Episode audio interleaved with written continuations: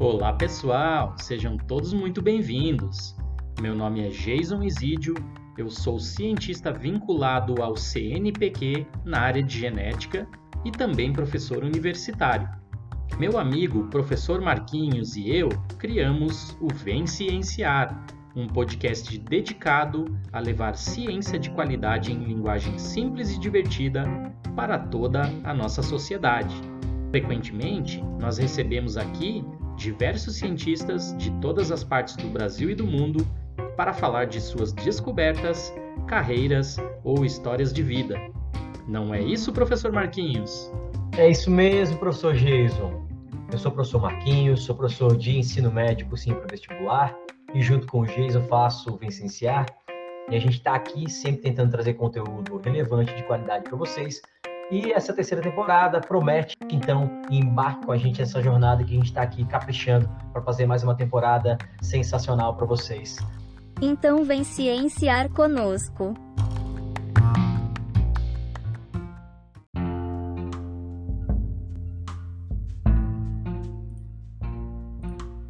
Desde o final dos anos 60, por questões políticas, as pesquisas com substâncias psicodélicas se tornaram proibidas, mesmo com alguns estudos preliminares que sugeriam a importância do uso clínico delas.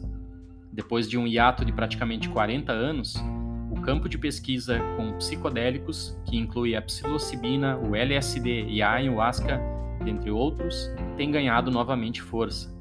Resultados recentes impulsionam os cientistas, pois confirmam e expandem as possibilidades terapêuticas dos psicodélicos, como em casos de depressão e no uso abusivo de substâncias como álcool e tabaco. Por exemplo, o DMT, a dimetiltriptamina, promove não apenas a formação de novos neurônios, mas também a de outras células neurais, como astrócitos e oligodendrócitos, que têm importantes funções na sustentação e nutrição dos neurônios e na produção da baía de mielina. Estas características poderão fazer com que a ayahuasca supere barreiras farmacológicas que os atuais fármacos não conseguem vencer, em doenças neurodegenerativas como o Parkinson, Alzheimer e a adrenoleucodistrofia. Entretanto, o hype internacional com esta substância milenar pode levar a mais problemas e perigos do que soluções efetivas. Portanto, ouvir os especialistas da área é sempre importante. Por isso, embarque conosco nesse episódio, onde ouviremos o professor Dr. Rafael Mariano de Bittencourt, coordenador do Laboratório de Neurociência Comportamental, que tem desenvolvido pesquisas referentes à ayahuasca.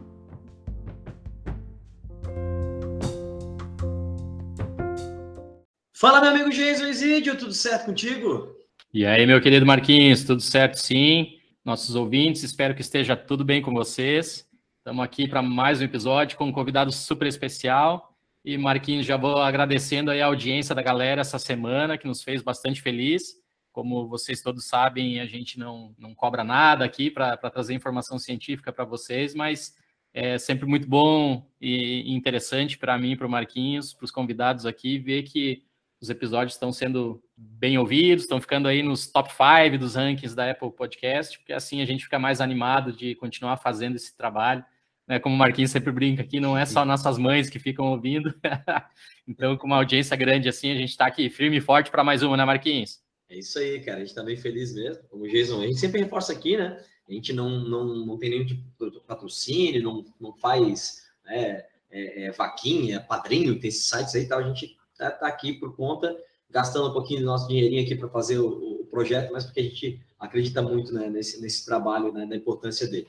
É, bom, Jason, então a gente está aqui, como a gente falou, com um convidado. O Jason já fez aí mais um episódio sem a minha presença, né? Que eu estou aí no, ritmo de trabalho alucinante, o professor Jason segurando as pontas aqui, gravando sozinho, editando sozinho, ele é, cobra escanteio e faz gol de cabeça aqui. Jason não é fácil, não. Olha o gol! Olha o gol! Faz! Olha o gol! Mas, então hoje eu consegui participar, até porque com o nosso convidado aqui, é a, segunda participação dele né, no, no, no Vicenciar, e a primeira foi muito bacana, né? É, e eu não ia deixar de participar desse episódio, e que é sobre um tema que eu tenho muita curiosidade, que eu não sei nada sobre o assunto. Né? Então, a gente trouxe aqui, mais uma vez, para falar com a gente, o Rafael Mariano de Bittencourt, nosso querido Rafael Bittencourt, que já fez um episódio com a gente sobre é, comunidades indígenas, né, junto com o Pablo, né, que é orientando do, do Rafa, que trabalha lá na, na Amazônia com povos indígenas. E hoje ele veio aqui para falar para a gente de uma parada que tem um nome difícil, ayahuasca, né? E que é, faz parte da cultura indígena também. Rafa, primeiro, se apresenta novamente aí para a galera, para quem por acaso não tenha ouvido o episódio anterior contigo. Olá, Jason Marquinhos. Desde já eu meu obrigado por bater esse papo com vocês, sempre um prazer gigantesco. Sempre que posso eu escuto vocês também e também já aproveito para parabenizar pelo trabalho, porque a gente está aí num, num momento de desinformação, onde o que vocês fazem é o ouro, né? Trazer informação de qualidade, com base científica. Então, é muito importante e louvável mesmo, mesmo esse, projeto que vocês tocam com tanto amor, carinho e, e fazem tão bem feito. Então, né, para quem não me conhece, meu nome é Rafael, eu sou professor no programa de pós-graduação em Ciências da Saúde da Unisul. Minha formação, pós-graduação, é basicamente na área de psicofarmacologia. E dentro desse universo da psicofarmacologia, uma das, das coisas assim que me chamou muita atenção, primeiro chamou a atenção do, do Rafael Buscador, eu sempre falo, né? E depois do Rafael Cientista, é essa questão da ayahuasca, né? Que, que tem aí vários estudos surgindo. É um chá de origem milenar aí, né? Da, da nossa América do Sul, os povos originários incas, amazônicos, que foram aí os, os arquitetos, vamos dizer assim, desse, os, os cientistas que criaram esse chá, né?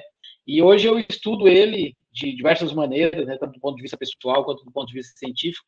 Sempre um prazer poder falar sobre esse assunto e, mais uma vez, eu agradeço a oportunidade. O Rafa, que é doutor em farmacologia, né, assim como o nosso professor Jason, né, e também é professor, né, Rafa? Rafa dá aula na Exucre, né, na, na Unesc, é, na FacVest em Lages, né? Então, tá, tá, tá na lida aí de sala de aula também. Mas hoje eu acho que é o cara mais indicado para falar para a gente sobre o tema, né? Que o Rafa, é, além de ser doutor em farmacologia, né, ter doutorado em farmaco, ele é um cara que, que estuda essa a, a, a, ligação, né, dessa substância, vou chamar assim, ayahuasca, né, é, com a cultura indígena. Então, Rafa, primeiro fala para a gente aí o que, que é ayahuasca, que nem eu sei exatamente o que, que, que é, o que, que significa. Eu sei que é uma bebida mas do que, que ela é feita, como é que funciona essa história? A ayahuasca, Marquinho, é um chá, como eu falei, de origem milenar, tem mais de indícios que, que ela é usada há mais de 5 mil anos pelos povos originários aqui da América do Sul, e ela envolve uh, uma mistura, na verdade, que eu falo que é uma, uma verdadeira engenharia farmacológica, né? A ayahuasca tem dois componentes principais. É chamado de uma bebida enteógena. Alguns pesquisadores, estudiosos têm chamado de enteógeno no lugar até de, da palavra alucinógeno, para diferenciar um pouco mais, porque quem conhece realmente sabe que, que na prática não é bem algo relacionado a alucinógeno, e enteógeno é algo que significa olhar para dentro de si, né, o, o, Deus que há em nós, alguma coisa nesse sentido, assim, que tem esse, essa relação com a espiritualidade. Mas nesse chá tem então duas, uh, dois componentes principais, né, que, que, que, fazem parte dessa, dessa mistura, que é uh, o mariri ou o jagube, que é de nome um cipó que se chama Banisteriop cap, e tem ali uma série de componentes que atuam no nosso organismo, e esse cipó, geralmente, eles juntam com a chacrona, que é a Psychotria viridis, que é uma a folha da chacrona, uma videira, né? E nessa, nessa folha é que está o DMT, o principal, vamos dizer assim, componente ativo da ayahuasca, que atua no sistema nervoso central. Então, eu falo que é uma engenharia farmacológica, porque se tivesse só a chacrona, só a folha, né, o DMT, ele não faria efeito nenhum, porque ele é degradado por enzimas que a gente tem aqui no trato gastrointestinal e não chegaria ao cérebro, ao sistema nervoso central, não chegaria a ser absorvido né, na corrente sanguínea e fazer os efeitos que a gente conhece. Mas na, na, na, no mariri, né, no jagube, no cipó, tem inibidores dessa enzima. Então, quando mistura os dois, né, os componentes lá do cipó inibem as enzimas, as enzimas ficam ali tudo paralisadinhas, vamos dizer assim, né, que degradariam um DMT, aí vem o DMT da chacrona, da folha, e fica livre para cair na corrente sanguínea e chegar no cérebro, e daí os principais efeitos alucinógenos ou enteógenos, enfim, do, do, do chá da ayahuasca. Então é, é, isso que é o chá, né? É, um, é, um, é um algo de conhecimento milenar uh, e que envolve essa engenharia com a mistura de diferentes, diferentes plantas. E Rafa, por que você, assim como um especialista nessa área de estudo, você acha que ela virou uma, uma tendência mundial? Porque é muito comum hoje a gente ligar a TV nos canais a cabo, ou de repente aí acessar o YouTube e você vê que é um, é um hype internacional, Sim. né, de ayahuasca. É, a agência de turismo no Peru vendendo é, passeio para você ir lá e ficar no meio da selva, ter as experiências vários dias seguidos. É, se você entra num outro site, você compra a ayahuasca, te entregam em casa, é caro, né? Mas enfim, tem vários famosos, né, aí de Hollywood, cantores, enfim, internacionais que fizeram né, algumas incursões aí ao, ao, Peru ou mesmo uh, a selva amazônica no, no Brasil e, e, e, viraram, ficaram conquistados assim, né? Tiveram essa essa experiência é, bastante interessante, benéfica, enteógena, né? Como como o Rafa falou. O que, que contribuiu além de tudo isso? Tem algo a mais assim que, que a gente está perdendo aqui? Essa é uma pergunta difícil de responder também eu, particularmente, às vezes olho com preocupação com esse movimento, assim, com tudo isso, né? Porque quando vira, fica algo até meio comercial demais, isso vem da Amazônia, né? Já tem tanta coisa sendo feita lá na, na nossa floresta amazônica, imagina se querer tirar mais um bocado de cipó e de folha de qualquer jeito para o mundo inteiro, então isso me preocupa um pouco, o jeito que é utilizado também me preocupa um pouco, né, em várias situações, assim, eu preciso ter responsabilidade, né, e assim como pensando do ponto de vista como farmacologista, né, assim como é uma ferramenta farmacológica com potencial interessante, mas eu sempre falo que, que as ferramentas farmacológicas são como qualquer ferramenta, né?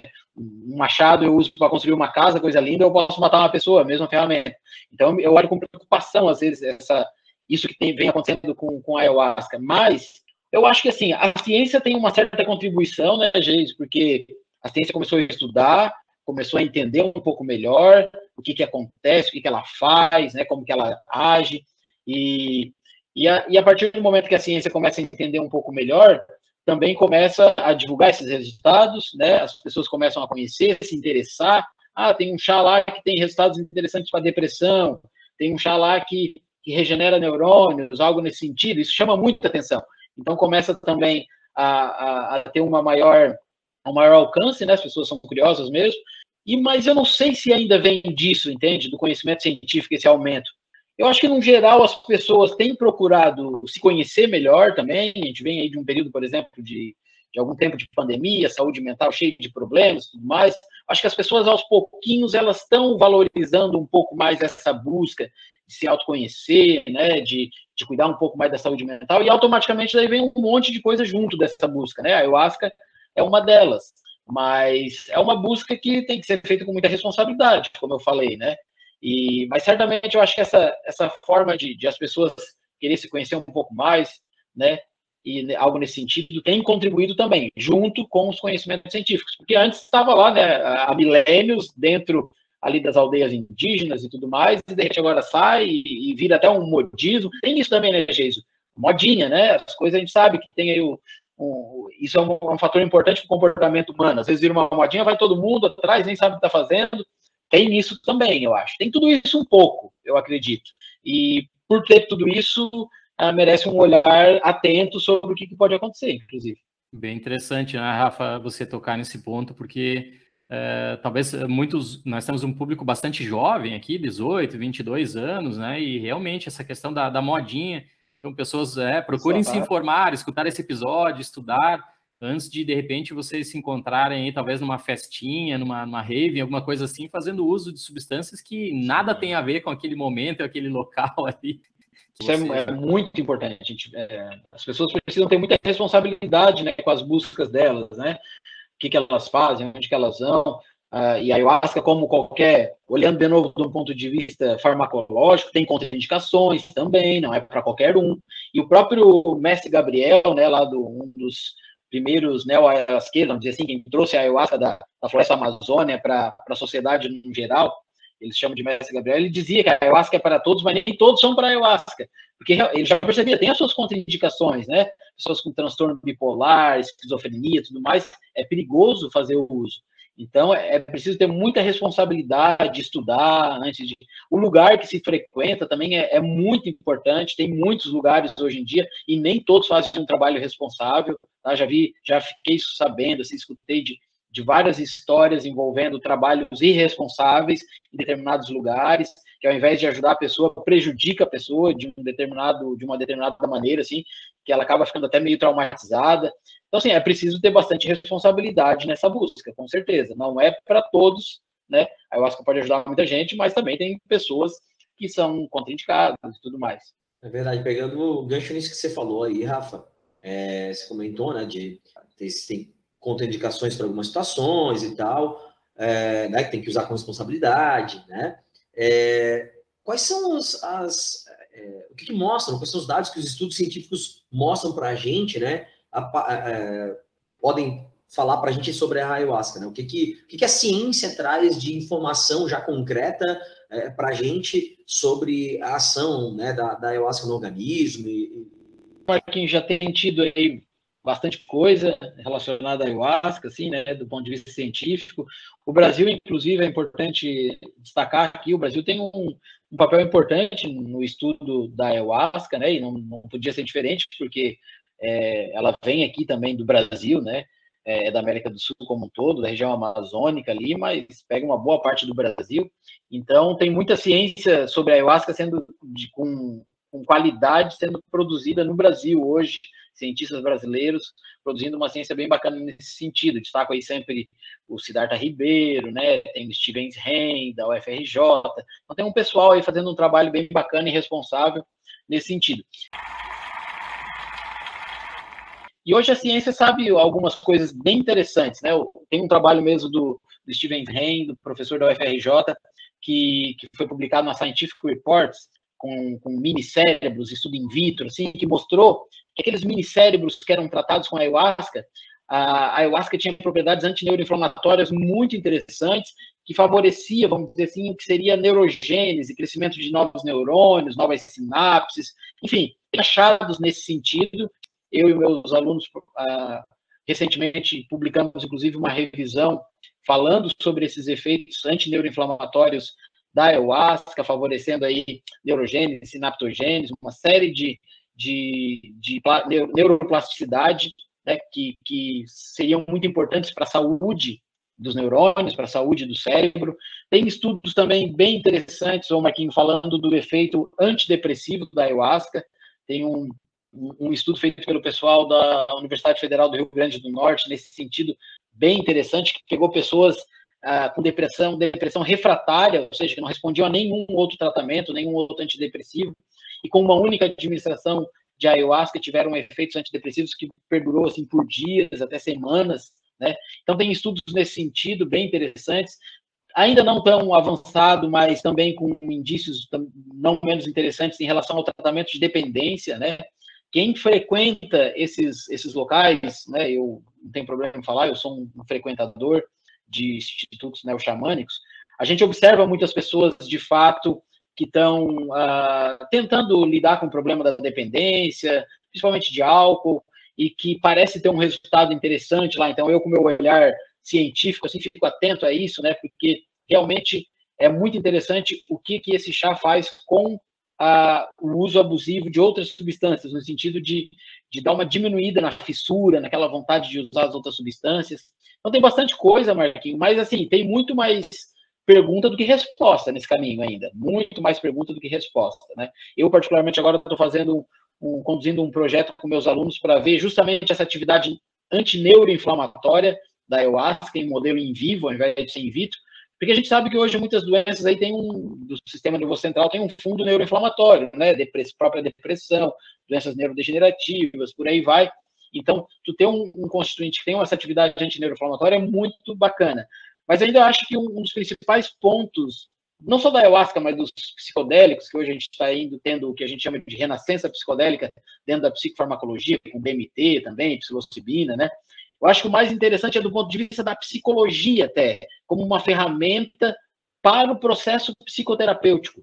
Né? Tem aquela terapia psicoterapia assistida com MDMA, tem se falado tal. Eu acho que a ayahuasca também pode contribuir muito aí. A pessoa, né, fazer o processo psicoterapêutico ali com psicólogo, psiquiatra tal, às vezes sob efeito de uma substância dessa, pode catalisar muitas coisas que poderiam levar ali de repente meses, anos em processo psicoterapêutico normal. Mas eu acho que desse ponto de vista aí tem muita coisa bacana para a gente estudar e descobrir, Marquinhos, como um, como, como algo que vai auxiliar o processo psicoterapêutico.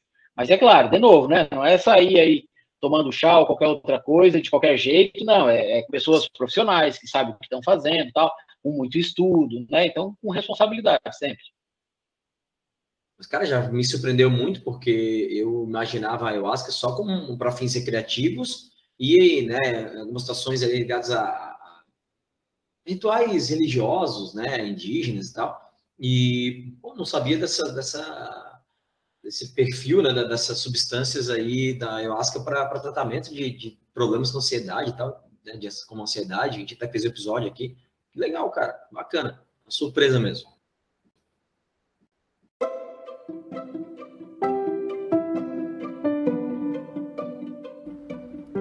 Você gosta deste assunto?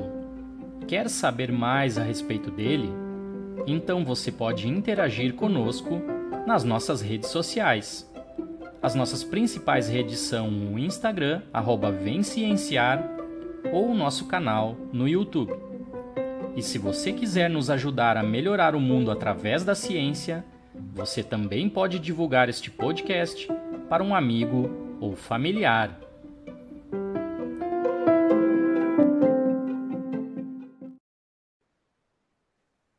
É, Rafa, tu mencionaste o pessoal da UFRN. É, eu acho que, não tenho certeza agora, mas acho que está na Netflix. Tem um documentário, A Indústria da Cura. Deixar um abraço aí para o colega nosso, né, professor Draulio, Draulio Araújo, lá da UFRN.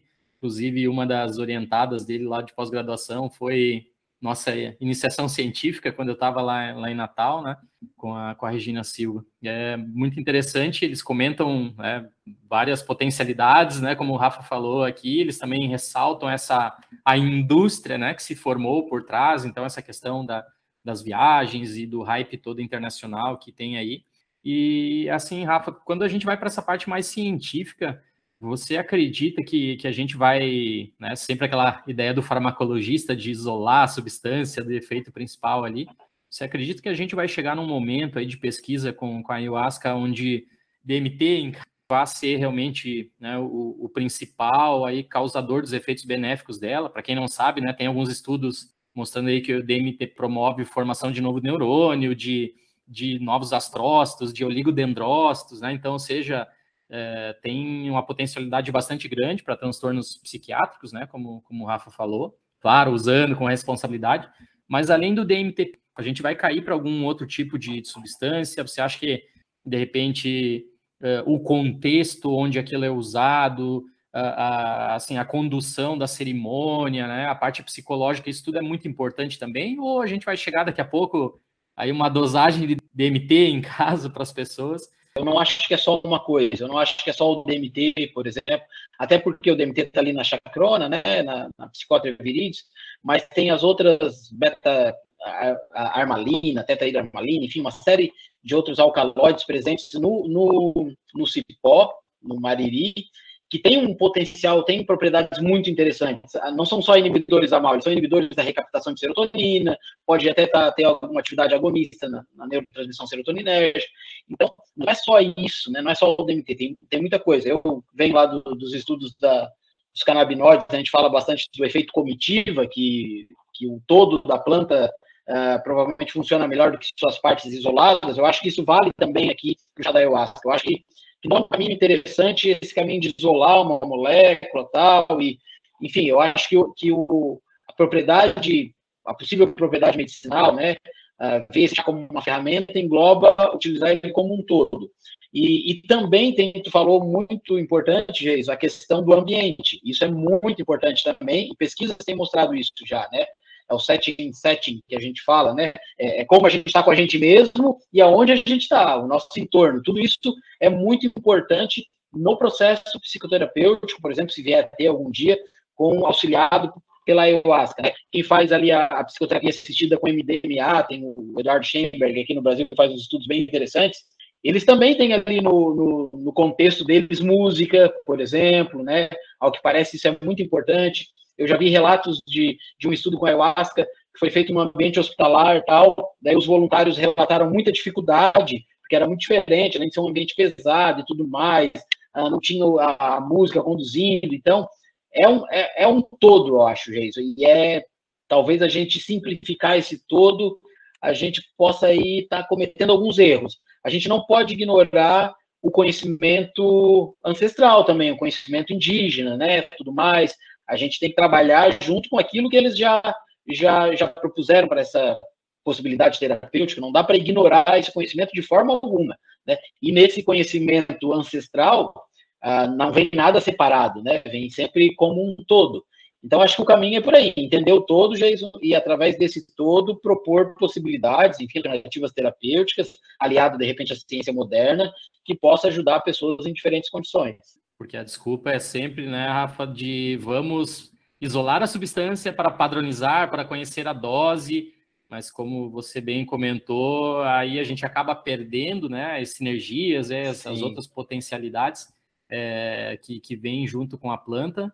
Mas ao mesmo tempo tem o outro lado da balança, né, Rafa? Que o pessoal que defende, né, como muitos farmacologistas defendem isolar a substância, eles defendem porque uh, uh, a preparação do chá provavelmente sim, ele é variável, sim. né? A cada momento que você participa ou em locais diferentes, provavelmente tem diferenças grandes de, subespécies da planta e coisas Sim, assim? Sim, com certeza, tem bastante diferença. É, é aquilo, né? Tudo tem o seu lado positivo e o seu lado negativo. Eu acho que botando tudo isso na balança, ainda eu, o caminho eu prefiro indicar pelo todo. Mas tem isso sim, tem essas diferenças, né? Teria que ter uma, usando para a clínica, vamos dizer assim, teria que ter uma forma, de alguma maneira, uh, padronizar, ter o, o mínimo de diferença possível, né? Mas até aqui agora compartilhando uma coisa, né, dessas experiências do, das cerimônias com a ayahuasca, que o olhar de, de farmacologista uh, entra em parafuso em alguns momentos nessa. É que tem uma coisa que com a ayahuasca que foge um pouco daquelas regrinhas base, dose e resposta, sabe, da farmacologia e tal. Às vezes o que, que acontece? E daí isso só mostra o quanto o contexto é importante. Às vezes tu vai, toma o chá, uma certa dose, e tem uma experiência. Às vezes não tem nem experiência nenhuma, de tão fraquinha que é e de repente depois tu vai de novo em um outro momento, exatamente o mesmo chá, na mesma dose, tu tem uma experiência absurda, assim, gigantesca. Então isso mostra que não é só o chá, né? É, é como tu chega no lugar, é, é, é, o lugar em si. Então tem muita coisa aí que a, gente precisa estudar e que não dá para deixar de lado, né? Mas esse negócio de, de dose e resposta com ayahuasca, na prática, muitas vezes dá uma embaralhada na cabeça do farmacologista, assim que, que as coisas não se comportam como a gente prevê no laboratório. Que loucura. Cara, então, deixa eu fazer uma pergunta para vocês. Agora a gente está já. É, é, eu já estou aqui viajando, né? Em algumas coisas e quero perguntar para vocês que são da área, né? Dois farmacologistas. É, o Rafa falou aqui da, da, importância do conjunto da obra, né? Das coisas todas, né? É, as substâncias todas, não isolar só o, DMT ali e tal. É, mas Claro, tem a questão do, do, ritual em si, música e tudo mais, né? Mas pensando só nas substâncias, não teria como fazer é, uma medicação, né, que contivesse as substâncias em si, todas elas, tipo DMT e outras substâncias isoladas, e numa medicação botar elas todas atuando, não, não daria para pensar numa, numa medicação que funcionasse como chá, ou seria muito improvável de, de conseguir chegar a esse resultado aí? não sei se o Geis quer falar alguma coisa. Assim, eu acho, eu não lembro, não tenho certeza, mas aquele estudo do Draulio Araújo, que o Geis bem comentou, né, que é um grande pesquisador dessa, dessa área, se eu não me engano, eles, eles conseguiram fazer isso, conseguiram transformar num pó, colocar na cápsula, até para ter o grupo placebo ali e tal, porque o gosto é muito forte, né? Não seria difícil tu ter o, o grupo placebo. Se eu não me engano, eles conseguiram fazer alguma coisa assim, Marquinhos. Eu imagino que seja possível, sim, né? Com certeza. A ciência hoje aí tem ferramentas bem interessantes que dá para fazer muita coisa nesse sentido. Uh, eu não sei até que ponto, uh, em relação a efeitos e tudo mais, sou mais tenho mais ignorância do que conhecimento nisso. Mas eu imagino que possa ser possível, sim, Marquinhos. Não sei se o Gei sabe falar. Eu iria por. É, eu acho que o Rafa eu iria por essa linha também, né? Se, não sou farmacêutico como o Rafa, mas de graduação, mas os farmacêuticos gostam de liofilizar isso, substâncias, isso. né? Transformar tudo num, num pozinho. Eu acho que foi isso que o pessoal lá fizeram. Eles fizeram uma. Eles liofilizaram lá o chá e, e acabou de, de podendo ser possível colocar ali em cápsulas e facilitou a metodologia deles. É interessante, é uma possibilidade interessante. Só que assim, o Marquinhos, essa é uma proposta que provavelmente, quando se fala de psicodélicos, né, no geral, e não só ayahuasca, que não vai ser aquele, aquele tipo de tratamento tradicional que a pessoa pega a caixinha com comprimido e leva para tomar em casa. Isso não vai acontecer, até porque pode ser perigoso. É, o efeito é muito intenso e pode durar horas.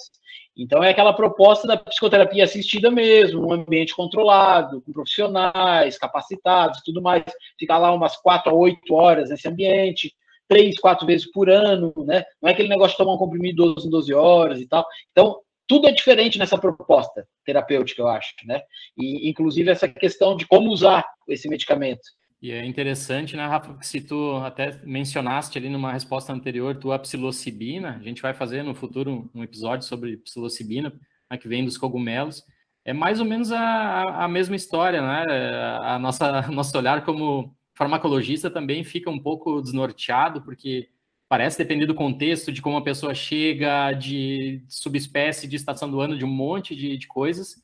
E eu acho que também se, se vir a vingar, né, como, como terapia, vai muito por esse lado que o Rafael colocou agora, de ser terapia assistida, e não acho que só no momento de usar, né, Rafa, mas como é, é, o intervalo entre um uso assistido e outro, ele é, provavelmente ele será muito grande. Talvez a Com pessoa certeza. tenha que ser acompanhada nesse meio tempo, né, para ver o que está, né? Porque se a gente vai ter neurogênese ali, nascimento de astrócito, ligodendrócito, pô, é a hora da pessoa realmente ressignificar memórias afetivas ruins, esquecer traumas, né? E, enfim. Tem um processo psicoterapêutico antes, provavelmente vai ser assim, já é assim com, com MDMA, por exemplo depois de um certo período ali de acompanhamento psicoterapêutico, tu tiver ali mais preparado, tu, tu é exposto a essa experiência mais intensa. Depois também fica um tempo sem, continuando tendo esse acompanhamento. É um, uh, o pessoal que está nessa área, né, eles fazem uma uma analogia que eu acho interessante, né? Por exemplo, a quimioterapia, né? Aquele tratamento para o câncer. A pessoa não compra o, o, medicamento e toma em casa. Ele vai para um hospital, um ambiente controlado, com profissionais. Lá ele recebe esse tratamento, depois volta para casa, tal, depois de um tempo volta para lá. Eu acho que os psicodélicos, talvez a ayahuasca aí seja uma forma de uma cápsula, no próprio chá, enfim, eu acho que vai ser por aí também, nesses ambientes controlados e tudo mais. Né? E aqui no Brasil tem a questão de que a ayahuasca é, também ela é permitida para cerimônias religiosas, né? Tem, tem isso também. O que acaba sendo uma coisa interessante para nós da ciência, porque facilita bastante a pesquisa, né? E, e também é um, é um patrimônio, esse chá é um, é um, patrimônio imaterial, vamos dizer assim, nosso aqui, né? Tem que, não dá para sair proibindo uma coisa que os índios, os indígenas usam aí bem antes de a gente chegar por aqui, né? Então, acho que é, que é assim que tem que ser mesmo. Deixar um abraço também, é. Marquinhos, aí para o nosso Eduardo Schemberg, nosso gurizão, amigo aí de longa data, que tem feito esse trabalho excelente que o Rafa citou ele antes. Bacana, né? Eu só ia voltar uma casinha ali para explicar rapidamente o processo de liofilização, né? Porque a gente fala às vezes aqui, a nossa proposta é trazer ciência para quem não costuma consumir, né? Então, o que é liofilizar, gente? É você transformar uma coisa sólida ou líquida em é, um pó, mas sem desnaturar. Então, assim, como é que a gente transforma? Como é que a gente desidrataria? Aqui seria. Só que aí tá, tem proteínas ali que são princípios ativos da medicação, você não pode aquecer simplesmente. Então, se congela, depois vocês corrigem se eu estiver falando errado, tá, pessoal? Você faz tempo que eu estudei esse negócio para falar de, de soro antiofídico liofilizado numa aula. Então, é, você congela a parada, submete a um vácuo e aquece lentamente, a 40 graus, 40 e poucos graus ali, para evaporando a água aos pouquinhos, né, sem desnaturar o princípio ativo. Aí vai ficando o pozinho ali, o sólido, né, daquele, daquela medicação. É isso, né? Então, basicamente, é transformar de, de líquido ali para um, um, gás, para um pozinho, né? Sem desnaturar, né? Isso aí, né? O, os soros antiofídicos né, são assim, né? Eles desnaturam é, o anticorpo fabricado pelo cavalo, lá injeta veneno no, no, cavalo, o cavalo produz anticorpo, tira o sangue, filtra o anticorpo e liofiliza ele para ficar em pozinho, né? Durar mais tempo, não ter água ali, né? Para bactérias poderem estragar e tal. Então, isso é liofilização, tá, gente? O, o Rafa, tinha mais uma pergunta para ti aqui, que é a, a seguinte, cara. É, tu talvez até tenha comentado aqui em, em, algum momento, em alguma resposta, mas eu queria deixar bem claro isso assim para a galera que está ouvindo a gente. A ayahuasca ela é proibida? Né? Ela é permitida no Brasil ah, em cerimônias religiosas, né? Não é permitida em outra situação que não essa. Então, a casa lá, vamos dizer assim, né, um instituto que oferece ayahuasca é como, vamos dizer assim, em termos de documentos, burocracias, é como uma igreja, tem ali o seu CNPJ, tudo certinho, né, tem que ter tudo isso, é, faz parte do, do, processo ali, inclusive, para se obter a ayahuasca. A gente sabe que na prática não é assim, né, muitas vezes entra na internet, qualquer um compra, mas o certo seria quem vende vender só para esses locais, esses institutos que tem essa regularização certinha ali dos documentos e tudo mais, né, Fora isso, ela não é permitida, né? Daí é, é um problema, vai ser um problema legal para a pessoa, inclusive, né? E eu falo que é um privilégio do Brasil porque em vários outros países ela é completamente proibida, né? Não tem como, como ter, e pode ser preso como tráfico de drogas, tu leva daqui do Brasil para outro país, pode ser um tráfico internacional tal. Então, o Brasil tem essa, essa característica, outros países aqui da América do Sul, obviamente, né? Mas eu, eu tenho um amigo, por exemplo, que veio do Reino Unido uma vez e foi numa cerimônia comigo, e ele gostou bastante da experiência. E ele, quando voltou para lá, ele, a primeira coisa que ele foi fazer foi procurar um local, se tivesse ou não, para que oferecia, né? E daí já ele ficou sabendo que não podia, que era proibido. Até tinha o um local, olha só como são as coisas. Até tinha os locais sendo proibido. O quê? Como? Mas era extremamente caro a sessão, muito, muito cara, porque era algo proibido e tudo mais também, né? Então, assim, a, Marquinho, é, é, é, autorizado desde que para essas situações em uso né, estritamente religioso. Bom, Rafa, olha, eu aqui aprendi bastante sobre a ayahuasca. Não sei se o Geis tem mais uma pergunta, né, mas acho que eu tirei minhas dúvidas aqui. Foi, como sempre, né, com o Rafa, que papo muito proveitoso. E realmente, cara, eu não sabia quase nada aqui. Então, a gente vai, vai perguntando, vai aprendendo com o Rafa, isso é muito legal. Espero que os nossos ouvintes tenham aprendido bastante sobre essa substância que faz parte da, da nossa história, né? A nossa história é construída pela, pelos indígenas, isso faz parte da cultura indígena, da religiosidade indígena, então é muito é interessante a gente aprenda né, um pouquinho mais sobre, sobre essa, essa substância, né, sobre esse conjunto de substâncias, sobre essa bebida, que né, aprende hoje que tem também é, um, um, um, futuro promissor aí como, como um fármaco, né? Como para alguns tratamentos. Isso é super interessante, né? Pô, show de bola. É sempre bom conversar com vocês também. E muito bacana que vocês trazem esses assuntos assim, né? Que são assuntos muitas vezes até tabus e tal, mas trazem sempre de uma forma responsável. E isso é muito importante. Quando se fala de ayahuasca, é muito importante lembrar disso, né? Dessa responsabilidade, né? porque é preciso ter uma responsabilidade. Ah, alguém que está escutando aqui, como o Jason bem falou, é uma pessoa mais nova e tudo mais, se informa direitinho, né? Sempre fontes confiáveis, procure entender onde que está indo, o que está fazendo, desde a escolha do lugar, né? Até a decisão, de fato, de ir, como que está aí, se não se encaixa num dos grupos em que é grupo de risco, enfim, é, é importante ir com segurança, indo com segurança, fazendo as coisas tudo certinho e tal, pode ter uma experiência bem interessante e sempre atento à ciência, né? Também o que, que a ciência diz sobre tudo isso. Acho que é, que é muito importante, que é o que vocês também se propõem a trazer aqui. Então, bem legal, bacana. Sempre um prazer aí bater papo com vocês. Mas, Rafa, antes de você se despedir da galera, é, pessoal, para os nossos ouvintes aqui, o Rafa também é autor e poeta, né? E está lançando um livro aí de, de poesias. Então, Rafa, por favor, é, fala sobre esse teu projeto aí, esse, esse livro que não é o teu primeiro, né? É, já é o teu segundo livro aí, Isso. sabe? E explica um pouco, pessoal, como é que é esse projeto e como é que, que os nossos ouvintes podem é, conseguir esse livro, esse projeto. Obrigado pela oportunidade aí, tava, o papo vai, é bom, vai fluindo, o cara até vai esquecendo, né, de algumas coisas importantes.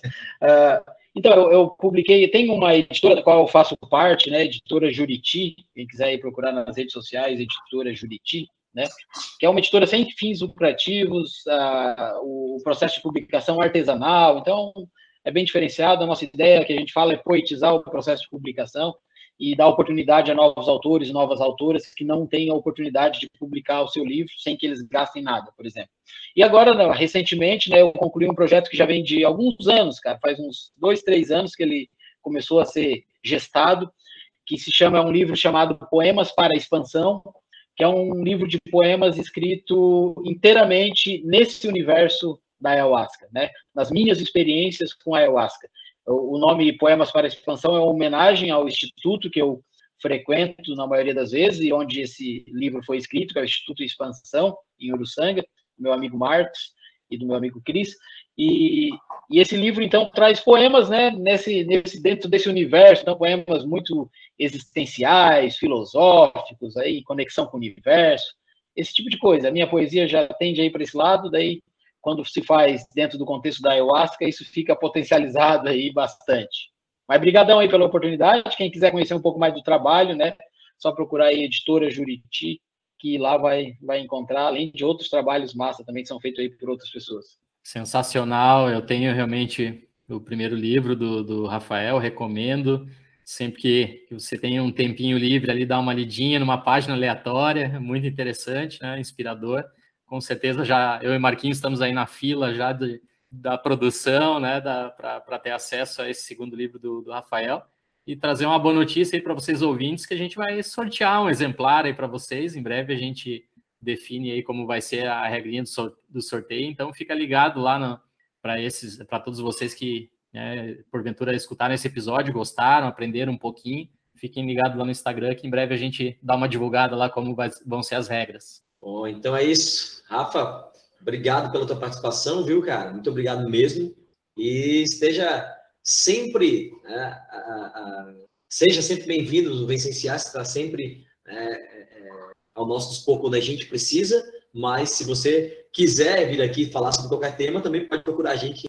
Eu que agradeço mais uma vez, parabéns pelo trabalho de vocês aí, que, que é um sucesso naquilo né, que eles propõem a fazer, levar ciência de qualidade para as pessoas, e tem bastante gente escutado isso, né, o que vocês estão fazendo. Então, isso é, me deixa bastante feliz também. Assim, que bom né, que existe o Vem Cienciar e que bom que as pessoas querem escutar.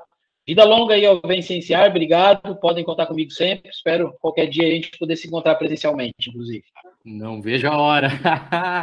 Nossa Senhora, tem vários convidados que a gente recebe aqui que eu nem conheço pessoalmente ainda, né? Estamos aí. Vem Cienciar iniciou por, por conta do, né, do, acaso no meio da pandemia e, enfim, a gente está saindo agora, felizmente, todos vivos, né, bem, mas é, realmente, né, Marquinhos, tem que ter aí um encontrão do, do bem em breve. Mas um grande abraço aí para ti, Rafa, bom te rever mesmo que virtualmente, um grande abraço para vocês todos aí, pessoal que nos ouvem, até o próximo episódio. Gente, obrigado por ouvir o Vencenciar, a gente está aqui sempre tentando trazer conteúdo relevante de qualidade, Busque o livro do Rafa aí, nosso farmacologista, poeta, professor universitário, cara tá em todas também. Rafa, obrigado mais uma vez. Jesus, obrigado. Galera, até a próxima. Fiquem bem. Até mais.